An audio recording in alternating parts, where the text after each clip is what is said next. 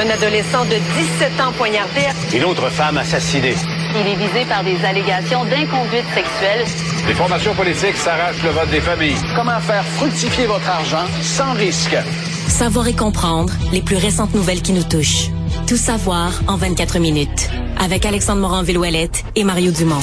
En manchette dans cet épisode, les anti-tramways de Québec sont déboutés en cours supérieure. Le projet pourra donc suivre son cours. Détenu mort à Bordeaux, une enquête publique est ordonnée. L'inflation au Canada ralentit à 6,3% et Greta Thunberg est interpellée en Allemagne lors d'une manifestation. Tout savoir en 24 minutes. Tout savoir en 24 minutes. Bienvenue à Tout savoir en 24 minutes. Bonjour Mario. Bonjour. Alors c'est fait, on a eu le jugement qui a été rendu aujourd'hui par le juge Clément Sanson. Le tramway de Québec pourra aller de l'avant. Les anti-tramways, là, de par le groupe Québec mérite mieux, ont été finalement déboutés complètement en cours. Leurs arguments ont été rejetés, de même que le témoignage de certains de leurs experts. Et on a même le refusé de, de tenir un référendum, comme c'était demandé de leur côté. Donc euh, sur toute la ligne... Parce qu'ils en demandaient beaucoup au tribunal, là. Ouais, euh, c'est ce qu'il faut comprendre. Qu'on soit d'accord ou pas avec le projet. Eux, ils demandaient pas. Tu sais, le juge lui dit pas, moi, je suis pas d'accord avec le projet de tramway. Le juge, il faut que tu l'interpelles pour dire, il y a quelque chose dans le projet qui est illégal. Comme exemple, eux voulaient faire dire que de ne pas faire de référendum, c'est illégal, euh, parce qu'il y a eu un changement. Autrefois, ça aurait été été un référendum obligatoire, ou ça aurait été possible pour des gens de faire signer un registre pour le rendre obligatoire. Maintenant, la loi a été changée. Là, eux voulaient dire le changement à la loi est illégal. Mais tu sais, le juge, euh, moi, je sincèrement, je pense qu'eux, ils ils sont contre le projet de tramway. Ils ont essayé des moyens politiques, des pétitions. Puis là, ils voulaient essayer le moyen juridique. Mais moi, je regardais leur affaire, je me demandais même s'il y avait une cause. Il semble que leur avocat avait regardé ça, le maître Bertrand, puis leur avait dit qu'il y avait une bonne cause. C'est à voir. En tout cas, ils n'ont pas gagné sur rien, là. Même pas euh, rien. Mais ils ont rien, pris rien. les moyens légaux, Mario, de le faire quand même. Hein. Il Ouais, aurait ils ont pu crier dans les rues, Ils droit. pu se fâcher. Alors donc, euh, c'était effectivement dans leur droit, même si finalement le, le jugement leur est pas favorable. Bruno Marchand, le maire de Québec, a réagi un peu plus tôt aujourd'hui en conférence de presse. Il avait l'air visiblement heureux, s'est félicité de la décision de justice sans équivoque. On peut l'écouter un tout petit peu. Quand on nous dit que ce projet-là a été construit sur une napkin, là, je pense que les gens vont devoir lire ce jugement-là, là, parce que euh, c'est tout le contraire qu'on en euh, affirme dans ce jugement-là. Donc, on est content de mettre ça derrière nous du côté de Monsieur Marchand, surtout que les subventions fédérales, ça s'en vient rapidement. Il y a plusieurs programmes qui pourraient servir, entre autres, à financer une partie Ouais. du projet de tramway qui s'en viennent, date butoir au 31 mars. Donc, on veut appliquer à tout ça. Il reste, euh, pour moi, il y a une partie du problème. Faire un projet de tramway, ça dérange. Donc, là, puis là, je parle même pas là, des gens qui sont contre philosophiquement, mais des gens que ça passe, ça proche de leur terrain, euh, que ça, ça va briser leur terrain, ça va faire du bruit, etc. Et habituellement, les gens qui vivent ces frustrations-là, il y a un projet collectif qui se fait, mais il va être dérangeant pour toi, sont comme un peu submergés par la pression populaire. C'est-à-dire que tout le monde veut que le projet se réalise, ou une forte majorité veut que le projet se réalise, et puis ils se disent, bon, ben là, moi, je suis un des perdants, puis ils sont choqués, puis ils grognent, mais qu'est-ce que tu veux, ils l'acceptent. C'est que dans ce cas-ci, il n'y a pas de majorité. C'est qu'il, de- mettons, euh, même le maire, là, il dit qu'il essaye de sonder pour voir l'évolution. Là, il dit que l'appui au projet a remonté un petit peu. Il était dans les hauts 37, là, il est rendu dans les bas 40, 42% d'appui. Ouais. Mais t'as toujours pas la moitié de la population qui appuie le projet. Donc les gens qui sont contre le projet, pour mille et une raisons, ont l'impression que qui pourrait encore l'arrêter, là, tu sais, Ouais. qui pourrait encore le bloquer, que si on donnait la parole à la majorité, euh, le projet serait bloqué. En même temps, il n'y a pas 58% des gens qui sont contre non plus. Il y a beaucoup de gens que ça laisse C'est indifférents ça, qui dans, savent dans- pas trop, dans tout euh. ça, qui se situent dans le milieu. Oui, qui sont t'as ceux, indécis. t'as ceux qui seraient, qui trouvent que c'est pas mauvais qu'il y ait un tramway, mais qui ont peur de la facture. Donc, eux autres, ils le prendront jamais. Puis ils se disent, ça va me coûter une fortune, ça va augmenter mes taxes, ça va coûter la totale. Donc, ils se disent, bof, euh, ça se fait pas. Tu sais, ils- ils vont pas militer mais au fond d'eux autres, ils se disent, si ça se fait pas, dans le fond, je suis bien content. Donc, il n'y a pas un fort, il y a pas un fort appui au projet, quoique, mettons, à l'Assemblée nationale, à part Éric Duhem, les quatre partis qui ont des sièges à l'Assemblée nationale sont tous pour.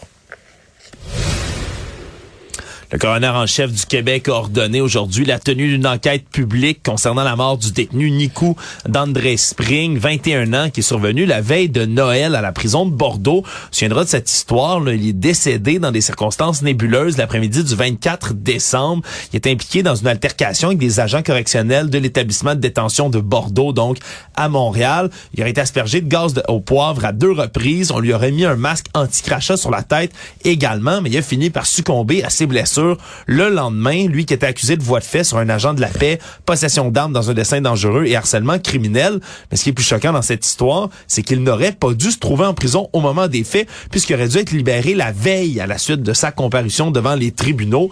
Et donc là, par la suite, il y a un agent correctionnel qui a été suspendu, un gestionnaire de la prison qui a été relevé de ses fonctions. Et là, c'est la maître Julie Kim Godin, la coroner, qui va avoir la lourde tâche de présider l'enquête publique qui va suivre. Parce que c'est certain que dans les prisons, s'il y a un milieu qui est occulte, Mario, dans lequel c'est difficile, dans la grande populace, d'avoir de l'information qui filtre, c'est bien là, on s'entend là, dans les centres Ouais, carcéraux. moi, je, suis- je suis tout à fait d'accord euh, qu'il y ait une enquête là-dessus. Euh, il reste qu'il faudra... Le type était quand même accusé d'agression d'un agent de la paix, harcèlement criminel, possession d'une arme à feu dans un dessin dangereux. Euh, il n'aurait pas dû mourir, ça on se comprend. Là-dessus, c'est pour ça qu'il y a une enquête du coroner et c'est correct. Bon, dans certains reportages de certains endroits, on l'a présenté quasiment comme si c'était un enfant de cœur, victime, victime, victime. Je veux dire, euh, il est arrivé de quoi en prison qui aurait pas dû arriver? Euh, ça aurait été peut-être préférable pour lui de prendre les moyens pour pas se ramasser en, en- en prison, puis pas, se- pas se confronter. Puis, Ouais. Tu sais, il y a un bout. Mais bon. En même temps, il aurait pas dû être là. Il aurait dû être non, libéré il à ce aurait dû être moment-là. libéré. Mais là, ça, tu m'amènes sur un autre terrain parce que je, dans nos prisons au Québec, tout le monde est libéré tout le temps. là. C'est, Ouais. Tout le monde devrait être... li- Tu sais, c'est que tu dis au Québec, il aurait dû être libéré, c'est sûr. Euh, les gens, les violences conjugales, n'importe quoi. Euh, combien, de- combien de crimes sont commis par des gens qui auraient dû être en prison? Bon, lui aurait dû être libéré. C'est vrai qu'en fonction des règles, il devait être libéré la veille, enfin. Ouais, c'est certain que la proportion, tu, tu fais bien de le dire, le nombre d'histoires dans lesquelles on dit Il aurait dû être en prison au lieu de Ouais. il aurait dû être libéré. C'est sûr que la proportion est pas la Enfin, même dans mais tout ça. euh, regarde, il y aura une enquête publique, puis on va aller au fond de cette affaire-là, puis ça, c'est bien correct. Actualité. Tout savoir en 24 minutes. La nouvelle ministre de l'Enseignement supérieur, Pascal Derry, a envoyé une mise en garde aux directions des universités en disant que Québec s'attend à ce que les directions d'universités un peu partout au Québec luttent contre la censure et cessent de tenter d'exclure des candidats pour en favoriser d'autres d'issus des minorités dans différents programmes. Ça a été envoyé là vraiment aux dirigeants, une espèce de mise au point. C'est comme ça que c'était présenté, mais qui donne suite là à certains événements survenus récemment. On peut penser entre autres à la conférence du professeur de droit britannique Robert Winpnute qui a été annulé à l'université McGill parce qu'il y a eu de la pression de plusieurs étudiants opposés à ses positions qui sont jugés transphobes. Il y a également l'université Laval, on remonte un peu plus loin l'année dernière, où il y avait une certaine controverse, ça s'appelle l'exclusion d'hommes blancs qui a été apprise dans le processus d'embauche pour des postes de recherche, parce que tout ça suit les exigences de équité, diversité, inclusion des programmes de chaire de recherche du Canada. Or, ce qu'on dit, c'est comme ça, c'est fixé par le gouvernement fédéral, mais après ça, c'est plus difficile ici au Québec de tenter d'y déroger, si on veut, les dites subventions dans la recherche universitaire. Et donc, on a demandé aussi dans cette lettre, c'est ce qu'on apprend du côté de Pascal Derry, demander aux scientifiques en chef du Québec de revoir la grille d'évaluation pour l'attribution des fonds de recherche du Québec pour que ces critères là, mis en place par Équité, Diversité, Inclusion Canada, ben, ça soit plus prédominant mais complémentaire dans le genre d'embauche. Est-ce qu'il est trop tard pour, euh, pour Pascal Derry, selon toi, d'intervenir comme ça? Est-ce qu'on a bien fait de réfléchir avant d'agir? Écoute, c'est une nouvelle ministre euh, qui vient d'arriver en poste. Euh, plutôt que d'intervenir à la pièce à chaque fois, elle a laissé s'accumuler quelques documents, puis elle a fait une espèce d'intervention plus majeure. C'est une bonne intervention. Est-ce qu'il est trop tard? Je, je vais enlever le trop.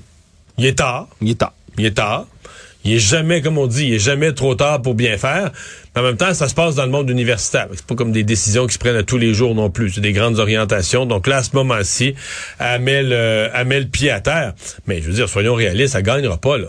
Le mouvement woke, euh, c'est un ouragan qui bouffe toutes les universités d'Amérique du Nord. Il y a un petit peu de résistance dans les universités francophones au Québec, parce que le mouvement woke, c'est la fin de la défense du français, puis tout ça, puis ça amène une certaine résistance au Québec. Mais je pense pas que c'est Pascal Derry qui va arrêter ça. Là. Après qu'on ait entendu parler euh, dans les dernières semaines de cette étude du Journal of Environmental Air, euh, Research and Public Health qui a été publiée aux États-Unis dans lequel on, on apprenait qu'il y aurait le près de 12,7% des cas d'asthme chez l'enfant aux États-Unis liés au cuisinière au gaz, Mario. C'est énorme. fait-. Ouais. Ça veut dire qu'un enfant asthmatique sur huit, il Ça serait causé par la cuisinière. Il ne l'est pas vraiment. Il l'est, puis il l'est devenu ou ses symptômes sont, sont, sont manifestés parce qu'il y a une cuisinière au gaz chez eux. Exactement. Et là, ben, ça se rend jusqu'à chez nous. C'est autour de médecins, de groupes de pression environnementaux ici de demander au gouvernement Legault d'interdire les cuisinières au gaz en raison justement de ces risques de santé. Il y a l'Association québécoise des médecins pour l'environnement, entre autres, là, qui veut vraiment qu'on qu'on cesse de vendre, d'acheter des cuisinières au gaz un peu partout au Québec. Et c'est pas nouveau là, dans les dernières années. Il y a des villes américaines, New York, Los Angeles, qui ont adopté des législations justement là, pour qu'on puisse pas avoir de branchement d'équipements au gaz dans les nouveaux bâtiments. La Californie est devenue le premier État américain aussi l'automne dernier à interdire la vente d'équipements de chauffage au gaz dès 2030. Et là, on veut qu'on fasse un tout petit peu la même chose ici au Québec. Ce qu'on déplore aussi, c'est que les, euh, la population est pas vraiment informée Ben, par les fabricants et les C'est beaucoup vendeurs. ça. C'est ce que les fabricants devraient parler des émanations parce que il y, a- il y a des extrémistes. Je comprends que les, les fabricants veulent pas. Je comprends que c'est aussi parce que là c'est vite repris cette nouvelle-là. Quand je vois Greenpeace qui saute sa nouvelle, je me dis oups. D'habitude, Greenpeace ne s'occupe pas de notre santé. Fait que là, tu te rends compte qu'il y a de la grosse idéologie qui embarque par-dessus. Fait qu'il y a une crainte qui est réelle. Mais moi, j'ai essayé de savoir, quand tu as une bonne hotte, là, Ouais, qui permet une Mettons, bonne mettons pas d'enfant à la maison, puis une bonne hotte, une solide hotte qui tire, pour vrai, pas une petite affaire, mais est-ce que euh, est-ce qu'il y a quand même un risque? Puis là, euh, personne n'ose dire non, parce que tout le monde veut dire oui, oui, oui, oui, il y a un risque. Mais en même temps, j'entends entre les lignes qu'il est beaucoup, beaucoup, beaucoup moindre. là. Tu sais, que si Ouais. tu sors l'air, euh, bon, si tu sors, je veux dire, les gaz avec une hotte, mais est-ce que ça vaut la peine? Moi, j'en ai pas de cuisinière au gaz, je suis mal placé pour, pour parler. Si j'en avais une, est-ce que ça m'énerverait? Est-ce que ça me stresserait? On dit que c'est à peu près comme être en présence d'un fumeur, donc il y a Ouais. vraiment des émanations. On veut pas aller chercher non plus les cuisinières au gaz, là, des gens qui en ont déjà, là, entendons-nous. Si on veut faire une législation comme celle-là, c'est pas d'aller les arracher du mur de votre Non, maison. mais C'est de vraiment en de- de plus mais en mettons la CSST, euh, dans les, parce qu'il y a des restaurants là, où euh, tout est au gaz. En fait, Ouais, euh, en c'est même très populaire dans les restaurants d'avoir le plus possible au gaz. Euh, Est-ce qu'on va penser que les employés, mettons qu'il y a huit, pas huit, mais quatre cuisinières au gaz qui roulent en même temps là, dans une cuisine de restaurant, est-ce que les employés sont en danger? Mais c'est ça, on n'est pas trop sûr des émanations, ce que ça fait auprès des adultes non plus. Ça, Ouais. c'est certain que c'est pas... Dans euh, le cas c'est- d'une cuisine de restaurant, la ventilation, généralement, c'est du solide, c'est du Ouais. sérieux. Ça va prendre plus d'études, ça c'est certain, mais souvent c'est long, puis c'est clair que quand on voit des études comme celle-là, ben ça fait quand même réfléchir. Dès 2013, semble-t-il, selon certaines méta-analyses, on voyait déjà une corrélation là, entre l'asthme chez l'enfant et ses cuisinières au gaz. Bref, le sujet se rend jusqu'ici, puis faut le dire, Mario, aux États-Unis, c'est devenu extrêmement politisé aussi, hein, le sujet des Ouais. cuisinières au gaz. Il y a beaucoup de, de républicains qui sont habitués à à justement avoir des positions très campées là puis à se défendre contre la, la gauche puis les woke puis là qui ont dit qu'ils ont mêlé les deux Non, sujets mais qui défendent sont- l'énergie. Mais c'est parce que, je veux dire, moi, je veux dire, je, je, je veux bien là, qu'on a besoin de pétrole, de gaz, ça, mais c'est parce que là, c'est pas la même affaire. C'est dans la maison, tu le respires. Euh, je veux savoir pour vraiment, je veux, je veux savoir la vérité. Là. Si tu dangereux, si tu pas. Remarque, je dis ça, j'en ai pas. J'en ai pas, que ça me concentre pas de dire. Mais les seuls moments que j'utilise des cuisinières au gaz, c'est dans les camps de pêche. Oui, ça c'est Où il vrai. n'y a pas d'électricité. Fait que si on n'a pas de gaz, on va manger froid. Il y a des endroits où c'est assez nécessaire, je suis d'accord avec ça, Mario. Mais c'est vrai, par contre, ça, c'est une autre chose qu'il faut reconnaître, puis même chez les détracteurs qui veulent que ces législations-là soient appliquées ici au Québec, c'est vraiment moins pire chez nous, par exemple, qu'aux États-Unis, cette proportion de gens qui utilisent des cuisinières au gaz, entre autres grâce à notre hydroélectricité ici au Québec. Je sais pas c'est quoi le pourcentage des, des ménages qui ont une cuisinière au gaz. C'est pas si élevé que ça chez nous. C'est une excellente question, Mario, parce que ça prend des installations, puis là, une cuisinière au gaz, tu peux pas avoir ça dans un appartement à Montréal, vraiment, là, je te dirais non, Non. plus. Là, tu peux Parce qu'il y a des quartiers bleus, là. C'est beaucoup dans les quartiers bleus. Les quartiers le gaz naturel passe, là, tu sais, Ouais, comme un service euh, sur la rue, là. Ouais, ça, ça sera à voir, Mario. Il y a- plus de questions Parce que que de si t'as réponses. pas dans un quartier bleu, puis j'en connais qui ont ça, là, mais c'est parce que tu as en arrière de la maison une grosse gros réservoir de propane. Ton réservoir personnel, t'as ton gros réservoir de propane, puis là, ils viennent le remplir. puis- Oui, exact. Donc c'est pas c'est pas tout le monde qui peut euh, bénéficier de ces installations là, disons-le, mais c'est intéressant quand même là, comme je dis, pas mal plus de questions que de réponses en ce moment là, sur les cuisinières au gaz, mais la question est lancée, on verra si le gouvernement décidera de réagir. Tout savoir en 24 minutes. Ben, parlant du seuil de ce qui est bon pour la santé ou ce qui ne l'est pas, Mario, autre étude euh, qui est assez frappante ce matin, commandée par Santé Canada auprès du Centre canadien sur les dépendances et l'usage de substances, qui a été chargé de revoir les lignes directrices sur la consommation d'alcool. Et là, le rapport qui a été dévoilé, ben on dit que finalement, il n'y a pas de consommation d'alcool, peu importe la, quantité qui est bonne. La seule consommation sécuritaire, c'est zéro. Exactement. C'est l'abstinence, Mario, voilà. complètement d'alcool qui est le seul barème sécuritaire. Et donc, on a fait une revue exhaustive de toute la littérature scientifique au sujet de la consommation d'alcool. Et alors qu'avant, ce qu'on disait, c'était, ben, pour les femmes, deux verres standards par jour, 10 par semaine, trois verres pour les hommes, jusqu'à 15 par semaine. Là, ce qu'on propose maintenant de faire, c'est d'avoir un continuum de risques. C'est ce qu'on dit, c'est comme, entre un à deux verres par semaine, c'est votre risque faible. Déjà là, il y a déjà un risque. Mais risque... au troisième verre par semaine, on n'est plus dans le risque faible. On est déjà dans le risque dit modéré. Modéré 3 à 6 et en haut de 6, Mario, 7 verres standard ou plus, risque de plus en plus élevé, dit-on. Moi, j'ai regardé ça de près. Moi aussi. Et selon ce tableau-là, je suis déjà décédé. Oui? Alors... moi aussi. Moi aussi, c'est drôle. J'ai moins, à mon âge, vécu. à mon âge, basé sur ce tableau, je suis à l'heure où on se parle, je suis déjà décédé. Risque très élevé pendant au-dessus de pendant au-dessus de 40 ans, voilà. Non, mais vraiment, c'est c'est certain là que on, on rigole toi et moi, Mario. On s'entend que les les gens ne vont pas, vous n'allez pas décéder si vous avez une consommation qui est plus élevée que ça, là, immédiatement dans la prochaine minute. Ce qu'on comprend, c'est que ça augmente les risques de développer. augmentation de risque, ouais, de Voilà. certains cancers, entre autres. Maladie de foie également, ça c'est Le foie, ça, j'y crois. Eux, là, là, parce que là, il y, a une- il y a une espèce de retour du balancier.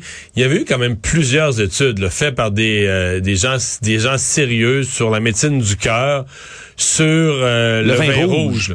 Mais là, eux, veulent plus parler de ça. Ils disent, Ce vin rouge, c'est mauvais. Toute forme d'alcool, c'est tout mauvais. Puis il faut pas regarder s'il y a d'autres bénéfices, faut pas les regarder. Mais je veux dire, euh, je suis pas d'accord avec ça. S'il y a d'autres bénéfices, faut les regarder aussi. Il faut mettre les deux dans la balance. Mais moi, je note au passage, je suis allé voir, écoute, ça- cette étude-là euh, m'a fait réfléchir. Je suis allé voir les 10 pays dans le monde. Qui ont la- consomment le plus d'alcool? Non, qui ont la plus forte espérance de vie. OK?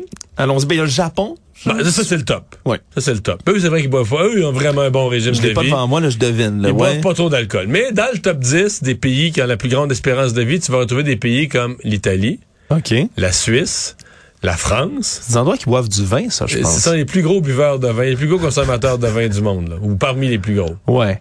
Bon. Pas d'alcool. Tu sais, les gros, les pays, les gros buveurs de fort, les pays de l'Est, là, c'est vrai qu'ils sont pas dans le top des pays euh, des espérances de vie. En même temps, c'est des pays de l'ex-URSS. Mais ouais, mais toujours, la- la- tout le régime méditerranéen, qui est supposément ce qu'il y a de meilleur, c'est des gens qui prennent beaucoup de vin. Bon. Dans, dans, tout, dans le cas d'études comme ça, Mario, je pense qu'il faut en prendre et en laisser. hein. Il y a des études qui disent une chose et son contraire. Je pense qu'on peut quand même être prudent en disant, c'est sûr que boire d'alcool, eh, ça va pas vous, vous- ça va pas nécessairement vous faire vivre plus longtemps. Mais s'il y a des risques, commencez pas à paniquer là aujourd'hui en lisant ça, puis arrêtez pas d'aller financer là le bar de votre quartier ou le restaurant préféré. Fait continuer à faire ça. Puisqu'on dit quand même là, du, centre, du côté du centre canadien sur les dépendances là, qui a mené cette enquête là, mais eux recommandent au gouvernement fédéral de mettre sur les étiquetages de bouteilles d'alcool, de rendre obligatoire une mise en garde pour la santé. Ça, je t'avoue, euh, je me pose des questions. Je comprends pour la cigarette, là, voir un vieux poumon tout, tout scrap, c'est c'est un peu laid, mais là, une photo de foie nécrosée sur ma bouteille de vin, ça va me couper, Ben, euh, ça va me couper à soif un peu. Ben, C'est une photo d'une grosse bière, là, quelqu'un de, de malade euh, toilettes de- d'un bar ou une photo de quelqu'un qui, a- qui a fait dans ses culottes. Ou, non? Ben, ça serait efficace quand même, Mario, je te dirais. Non, mais euh, je fais des farces, mais un des affichages que je trouve qu'il y a un certain bon sens là, qui demande, c'est euh, qu'est-ce qu'une consommation, c'est-à-dire Oui. c'est une bouteille de vin, c'est- quoi, euh, malgré que, bon, tu sais, parce que, parce que là, ils sont rendus à dire, et ce matin, j'ai interviewé la, la- la responsable de l'étude, puis ils veulent même plus le dire parce qu'ils disent une consommation, mettons une bouteille de vin, moi dans ma tête, une bouteille de vin, c'est six consommations. En gros, chiffron, là, c'est six verres. Six bons Mais là, eux, ils veulent plus dire ça parce que c'est parce que c'est un vin à 12% d'alcool, puis un vin à 14% d'alcool, Oh. faudrait que tu fasses ta règle de toi. Là, tu penses que le monde va boire avec des fichiers Excel, des calculatrices, là, euh, t'es rendu loin, là. Économie. Les prix ont continué de grimper en décembre, mais un rythme moins rapide comparativement au mois de novembre. Ça a diminué pas mal. On parle de 6,3% à 6,8 là au départ, qui était en novembre, donc 0,5% de réduction. Bon, vous allez me dire, on n'est pas revenu quand même à la case départ. Non, mais ce ralentissement de l'inflation au Canada est quand même encourageant. Ça augmente à peu près là, tout l'indice à la consommation, mais un rythme plus lent. C'est surtout là les diminutions du prix de l'essence qui viennent aider dans tout cela parce que mais sans les aliments, l'énergie, là, on revient un peu plus bas. D'autres choses qui ont baissé, là, oui, l'essence, mais après ça, mais il y a d'autres biens et services qui ont augmenté. Tout ce qui est hypothèque, vêtements, chaussures, soins personnels, on a augmenté un peu. Il y a surtout ben, la croissance des prix dans les épiceries qui a ralenti, mais mais les légumes frais, eux, ça a renchéri. Mais surtout, on pourrait voir bientôt, Mario, là, c'est la fin du gel des prix en épicerie qui devrait arriver d'ici le mois de février. Donc, il y a pas mal de prix, là, près de 1500 produits qui avaient été gelés dans certaines Ça, c'est le groupe Loblaw qui avait promis ça. Puis les autres compagnies avaient dit, ben, euh, Loblaw fait un peu de, de- du, du spectacle avec ça, mais c'est une période de l'année où généralement on n'augmente pas les prix. Oui, c'est ce qu'il Mais disait. là, parce- fini cette période de l'année-là. Ouais, c'est ça. La période de l'année, elle va finir au mois de février, donc on pourra en voir là, plusieurs de ces augmentations. Puis du côté du groupe Métro, on dit là, que les demandes là, des fournisseurs d'augmentation de prix sont beaucoup, beaucoup plus importantes que par le passé. Donc, on- ça pourrait frapper assez fort bientôt dans les épiceries. Donc, c'est encourageant cette inflation, mais Mais c'est quand même encourageant dans le sens que c'est la première fois qu'on a une baisse significative. Là, euh, 0.5, tu sais, ça avait baissé cet automne, de 0.1, 0.2 par mois. Là, tu as une baisse d'un demi-point. Le 0.5, tu dis, OK, là, on a une vraie baisse d'inflation. Est-ce que ça va être assez? Parce que c'était le dernier chiffre qu'attendait la Banque du Canada pour prendre sa décision pour mercredi prochain. J'espère sincèrement qu'ils ne vont pas hausser à nouveau les taux d'intérêt. Le monde.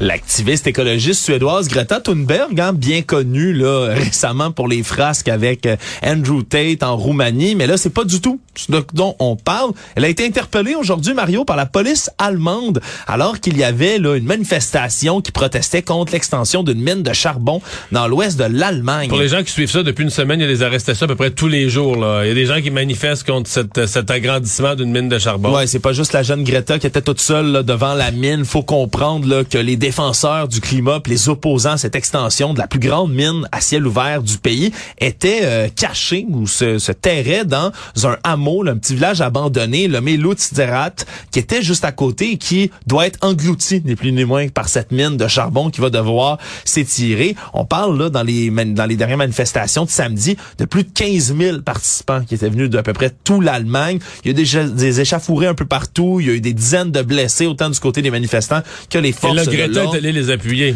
Greta Thunberg est allée les appuyer et là, ben, c'est des photos encore une fois qui vont faire le tour du monde alors qu'on. Elle n'a pas l'air lourde.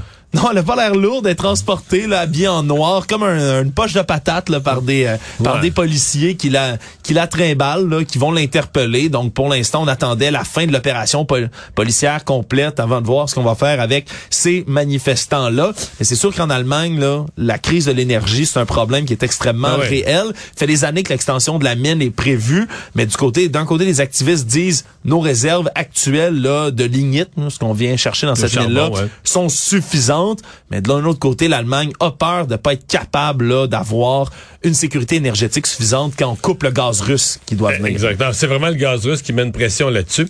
Moi, je vais te dire, euh, j'ai jamais été un grand admirateur de Greta Thunberg. J'ai trouvé qu'elle avait été utilisée, là, manipulée par les médias occidentaux. Mais j'ai j'ai fini de décrocher quand pendant la pandémie, là, quand les écoles étaient fermées dans toute l'Europe, puis dans toute l'Amérique du Nord, les écoles étaient fermées partout. Puis elle, elle faisait ses grèves du vendredi, là, tu sais, en, en suédois, le climate ouais. strike, je sais pas quoi, la grève pour le climat. Puis là, le vendredi, t'es en plein milieu de la pandémie, les écoles sont fermées partout. Puis là, elle était avec sa pancarte de grève, tu dis, OK, ça c'est brillant. Là, Tu sais, les enfants de partout peuvent plus s'éduquer, mais toi, ce que tu penses, c'est de dire que toi, tu, s'il y avait de l'école, ta grève serait plus importante que l'ensemble des enfants aillent à l'école. Oh là là là là là là là.